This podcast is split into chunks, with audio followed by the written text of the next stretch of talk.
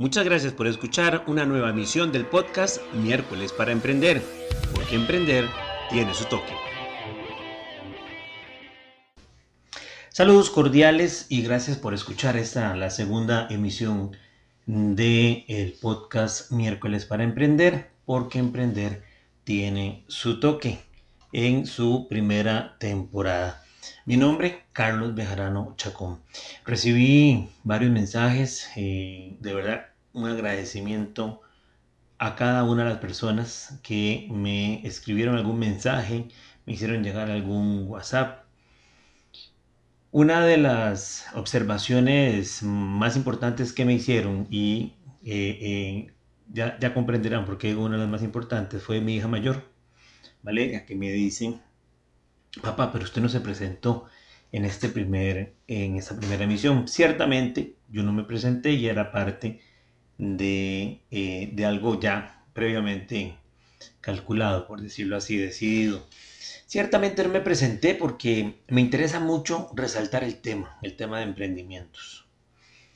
Pero desde luego que esta vez lo haré para que usted conozca un poco más de la persona que está produciendo el podcast y también para darle algunos canales de comunicación porque me gustaría saber cuáles son, son sus inquietudes de los temas que les gustaría escuchar. Antes de continuar, nuevamente agradecerle a todas las personas que me escribieron un mensaje, que me hicieron llegar un correo, alguna observación sobre el podcast y desde luego agradecerle muchísimo a las personas que lo están disfrutando, que lo están escuchando y que lo están compartiendo. Se los agradezco y les pido lo sigan haciendo. Mi nombre es Carlos de Jarano Chacón, como les dije.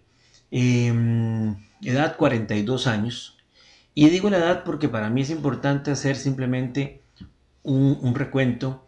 Em, pensaríamos que em, emprendedor o, que mi etapa emprendedora se, da, igual como en mucha gente que creemos, se da a partir ya de la mayoría de edad, pero no. Desde los seis años trabajo con eh, mi señora madre en una empresa, de una microempresa de producción de, medios, de de información de comunicación. Y desde muy chico, 1985, 1986, por ahí, eh, yo ya andaba en, San José haciendo mandados, desde luego otra Costa Rica. Y andaba haciendo mandados y, con eso yo me ganaba 100 colones eh, mensuales. 100 colones mensuales. Hoy día pues sabemos que no, no son nada, si acaso para una de, esas, de esos snacks eh, refill, pero, pero una gran formación de disciplina, de trabajo. Siempre me ha gustado el, tener platita, el, poder disponer de mis recursos, pero desde esa edad. Es decir, 36 años, podríamos decir, de, pensar en trabajo, de, de, generar proyectos de diversa índole. Consultor, soy consultor independiente en mercadeo y comunicación, que son mis principales áreas, docente también, profesor en la Universidad San Marcos y actualmente dando un par de cursos también en la Universidad Politécnica. He dado eh, eh, cursos en la Universidad Fidelitas, inicié en el Colegio Universitario Boston y también di una vez un curso en la Universidad Latina. Capacitador pymes, eh, formador y facilitador para emprendedores, coach de emprendedores. No tengo un título que diga que soy coach, pero em, me hago llamar coach en cuanto a acompañamiento de negocios porque tengo la experiencia, porque eh, he, trabajado con emprendimientos que, eh, gracias a Dios, en mi creencia, gracias a Dios han salido adelante a partir del trabajo que se ha, se ha hecho. Desde el 2010 tengo eh, una marca de, de, asesoría y consultoría que se llama tácticacr.com. ese es el sitio web. Hoy día se va a transformar en una plataforma para cursos virtuales para emprendedores. Y eh, continúo ahora más bien con un sitio que es un directorio comercial que ya pronto va a estar empezando a aceptar eh, inscripciones y suscripciones, que es promociono.com. Eso entre varias tareas. Le cuento nada más para que usted sepa un poco de quién es la persona que está eh, produciendo este podcast. Yo creo que es importante, uno, por respeto, dos, por conocimiento para que usted también sepa. ¿Quiere comunicarse conmigo? Bueno, le invito a que usted me siga en las redes sociales. En Facebook puede buscar mi blog, mi blog, y va a ver una foto ahí de su servidor Carlos Bejarano. Eh, y una, una B eh, con fondo rojo, eh, la B blanca con fondo rojo. También puede escribirme al correo web arroba carlosbejarano.com y también seguirme en el blog de carlosbejarano.com. Un blog personal que estoy retomando y dándole contenido. Sin embargo, también en la primera edición le comenté y también le invito nuevamente hoy a que lea en lo que es la sección de blogs de la república.net. Ahí hay varios eh, colegas, escritores, eh, escritoras eh, de, de, blog digital en diferentes temas. El mío es el de emprendimientos. Y casualmente ese es el punto en el que quiero que comencemos ya de lleno en esta segunda emisión de miércoles para emprender, porque emprender tiene su toque. El 6 de marzo del 2017 me estreno como bloguero, movido por una inquietud de escribir que siempre he tenido y de compartir experiencias, solicito eh, eh, eh, el espacio para lo que son los blogs en la edición digital o electrónica de la República. Y pues para alegría mía me dicen que sí. Échese al agua es el nombre del blog esto lo, digo con ocasión de ya tres años de estar escribiendo y compartiendo algunas ideas que, sé que han sido muy valiosas. Lo sé porque me lo han comentado diferentes personas, emprendedores, alumnos, en fin. Y eso me alegra porque es el objetivo de ese blog. ¿Cuándo echarse al agua? Es el primer, la primera entrada, la primera publicación que hago en este blog. Ciertamente ser emprendedor es algo muy bello, y los emprendedores estamos hechos de una manera distinta. Lo voy a decir siempre. Lo dije en la primera emisión y lo diré en todas las que, en las que deba de hacerlo. Eh, no mejor, sino simplemente una manera distinta. El emprendedor ve oportunidades donde otras personas ven problemas. Y esto es un tema de visión, no es un tema de ser mejor o no. Es un tema de enfoque. Los emprendedores por lo general son de enfoque creciente, es decir, de, enfoque exponencial. Van aprendiendo, van mejorando, mejoran su técnica, su forma de aplicar eh, los conocimientos, ¿verdad? Y hay personas que son de enfoque fijo y eh, eh, se, se, especializan en una tarea dentro de un rango, igual que el, que el emprendedor dentro de otro. Sin embargo, hay temas muy importantes cuando hablamos de echarse al agua, y es que echarse al agua no es sencillo. Tiene sus bemoles, si se quiere decir así, o como dice el, dicho popular, no es simplemente soplar y hacer botellas. Hay muchos aspectos, muchas barreras que pueden hacer que una persona decida emprender o no, que un, emprendedor o una emprendedora comience su proyecto, su idea de negocios o no lo haga.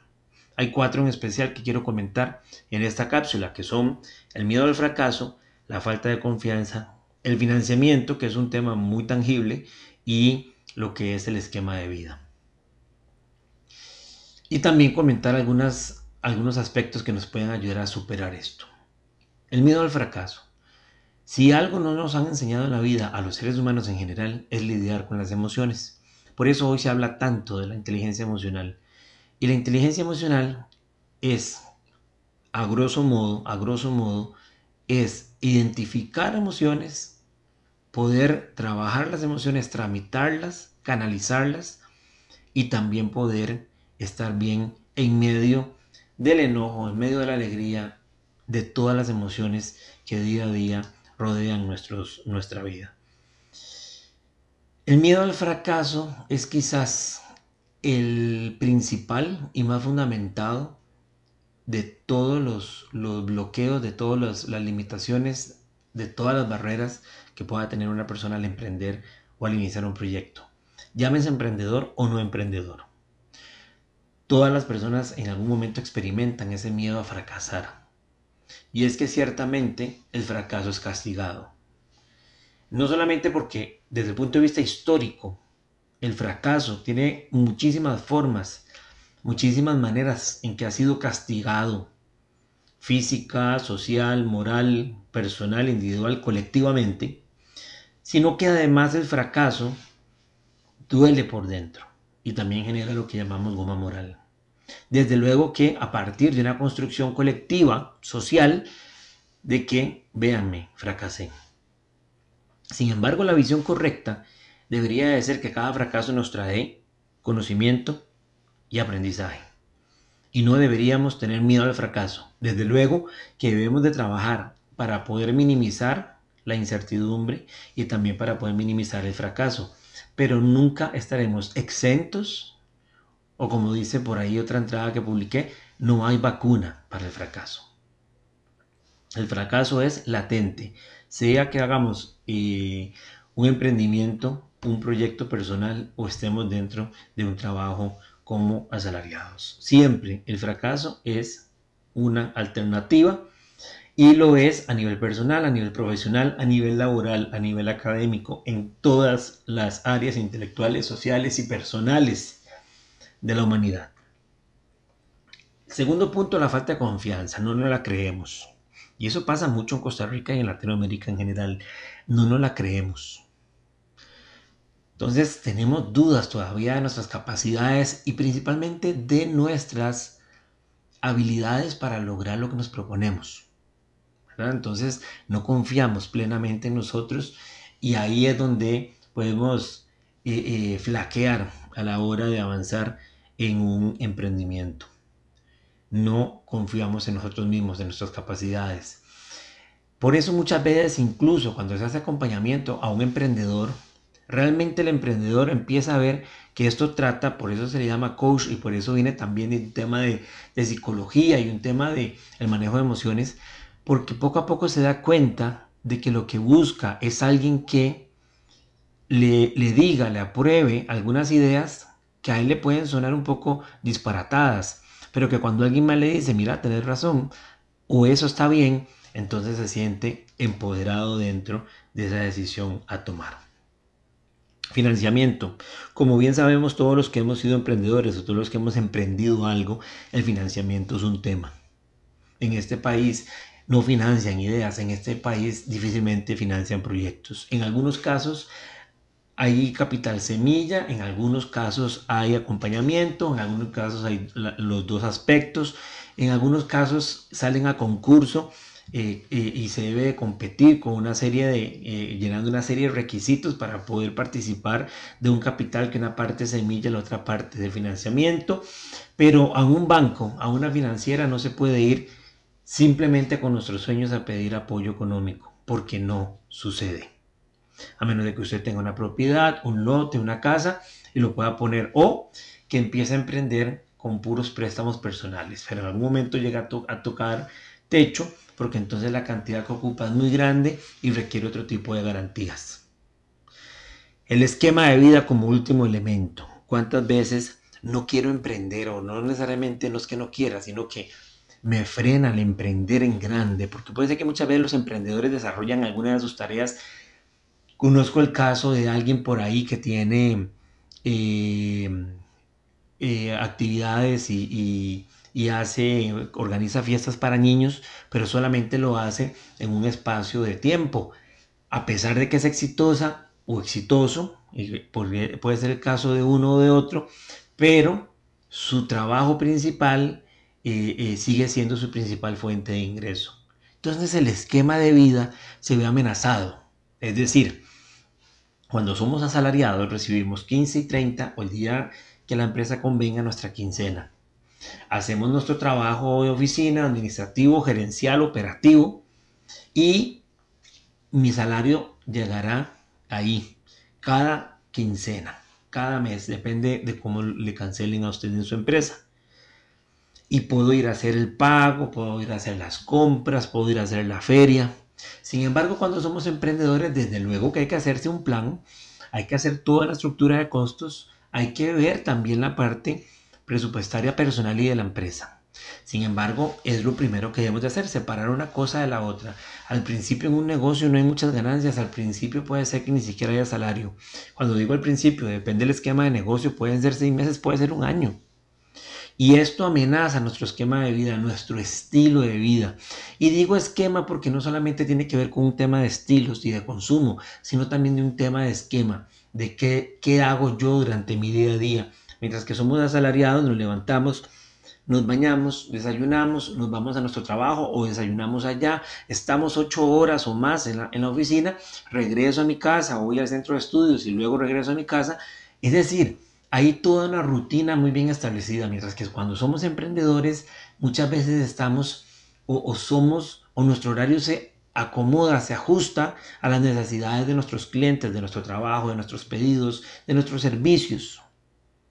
Y entonces ahí se ve, y eso no es para todo el mundo, eso no es para todo el mundo.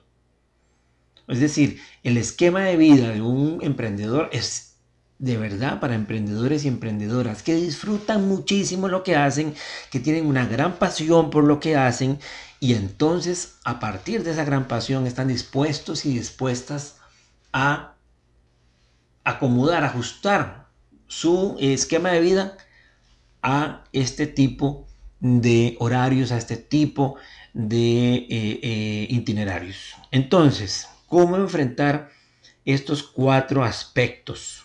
El miedo al fracaso, la falta de confianza personal, el financiamiento y el esquema de vida. Bueno, lo primero, el fracaso es latente.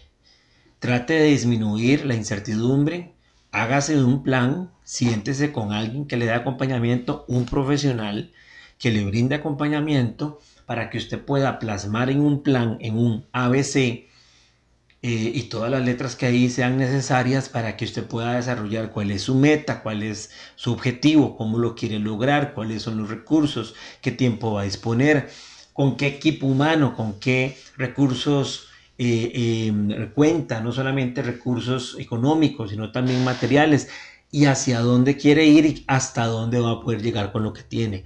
Es un tema de definición de marco estratégico el fracaso siempre va a estar ahí porque no sabemos qué otro elemento no tomado en cuenta o del macroentorno pueden intervenir. Dos, el tema de la falta de confianza. Hay que creer, hay que creer y no solamente creer, hay que reforzar, hay que reforzar la confianza. ¿Cuál es, cuál es, hágase un FODA personal, cuáles son sus fortalezas, cuáles son sus debilidades, cuáles son las oportunidades que tiene y cuáles son sus amenazas para que pueda trabajar a partir de un CAME y saber qué debe de corregir, qué debe de mantener, qué debe de evadir, ¿verdad? Eso lo podremos ver en otras cápsulas. Pero usted analícese a nivel personal. ¿Qué herramientas personales, qué herramientas profesionales, qué herramientas laborales le hacen falta? Eso sí, vea haga un análisis de todo lo que usted ha vivido a nivel laboral hasta aquí, hasta el día de hoy. Y así podría usted saber también qué es lo que le hace falta y también cuáles son esos grandes, esos pequeños grandes triunfos que ha logrado y que lo validan como profesional o como trabajador. Así que en la vida quiere decir que usted ya ha logrado muchas cosas y hay que empezársela a creer. Financiamiento, esa parte es muy compleja. Sin embargo, hay que explorar muy bien el mercado, principalmente porque hay instituciones, instancias que prestan al emprendedor y también, siendo justo, han sacado algunos productos de forma especial para emprendedores. A veces con una tasa de interés un poquito diferente, eh, eh, diferida eh, y pidiendo otras garantías. Algunos, en algunos casos también hay lo que es crédito para emprendedores, revolutivo o evolutivo conforme el negocio va desarrollando y logrando ciertas metas y además la entidad financiera le da acompañamiento al emprendedor. Y por último y no menos importante, el esquema de vida. Hace mucho tiempo me llamó una amiga y alumna, exalumna ya, y me dice, profe, quiero cambiar de trabajo y quiero empezar a trabajar en lo que estudié. Entonces yo le decía, bueno, actualmente tu trabajo es A y quieres pasar al trabajo B. En el trabajo A ganas mil dólares, pero en el trabajo B, por un tema de derecho de piso, que es condición de mercado, que no debería de ser así, por tu inexperiencia, no vas a poder ganar mil, sino vas a ganar 500, te van a hacer falta 500. Entonces es importante poner deudas al día, bajar el endeudamiento, liberar eh, eh, eh, presupuesto, liberar, eh, tener mayor liquidez. Esto es un tema de familia, esto es un tema de familia y es muy importante reconocer e identificar el comité de apoyo, que principalmente y que muchas veces se encuentra en nuestra propia familia en amigos cercanos, amigos íntimos, en compañeros de trabajo, en gente que realmente lo quiere ver usted crecer. Le voy a decir por qué eso es un tema de familia, porque el esquema de ingresos posiblemente va a cambiar mientras que empieza el negocio a arrancar. Estoy seguro que después, si hacemos las cosas bien, va a ser fructífero. Si no lo fuera y fracasa, ese fracaso le va a ayudar a que su próximo intento sea mejor. Sé que suena muy simplista, pero es parte de caer y levantarse, porque así es la vida. Sin embargo, la parte del esquema familiar sí es muy importante que lo hable con su esposa, con sus padres, con sus hijos, con las personas con las que usted convive, para que ellos entiendan porque durante los primeros dos años, y digo los dos años porque tal vez el año más duro es el primero, pero el segundo es un tema de acomodo y de este, adaptarse a ese nuevo esquema, serán tiempos en los que hay que entender y también muy importante programar el esquema de vida a las fechas de pago, a el tipo de consumo, mantener cuentas separadas emprendimiento y emprendedor, más que muchas veces comenzamos como persona física y no necesariamente como persona jurídica. Muy importante hacerse un presupuesto anual para poder tener la proyección de todo lo que se gasta y también tener muy claro las fechas y actividades que también requieren de su tiempo porque el esquema de vida no solamente se trata de dinero, sino también de cómo voy a eh, interactuar con mi familia. Yo, de mi parte, agradecerle por escuchar esta segunda emisión. Eh, y seguramente en la cuarta o quinta emisión ya tendremos un, un invitado de lujo, de lujo, no quiero adelantarme, pero será un invitado de lujo que nos comentará también su visión de los emprendimientos y estoy seguro que le aportará consejos útiles y también ideas muy valiosas para emprender.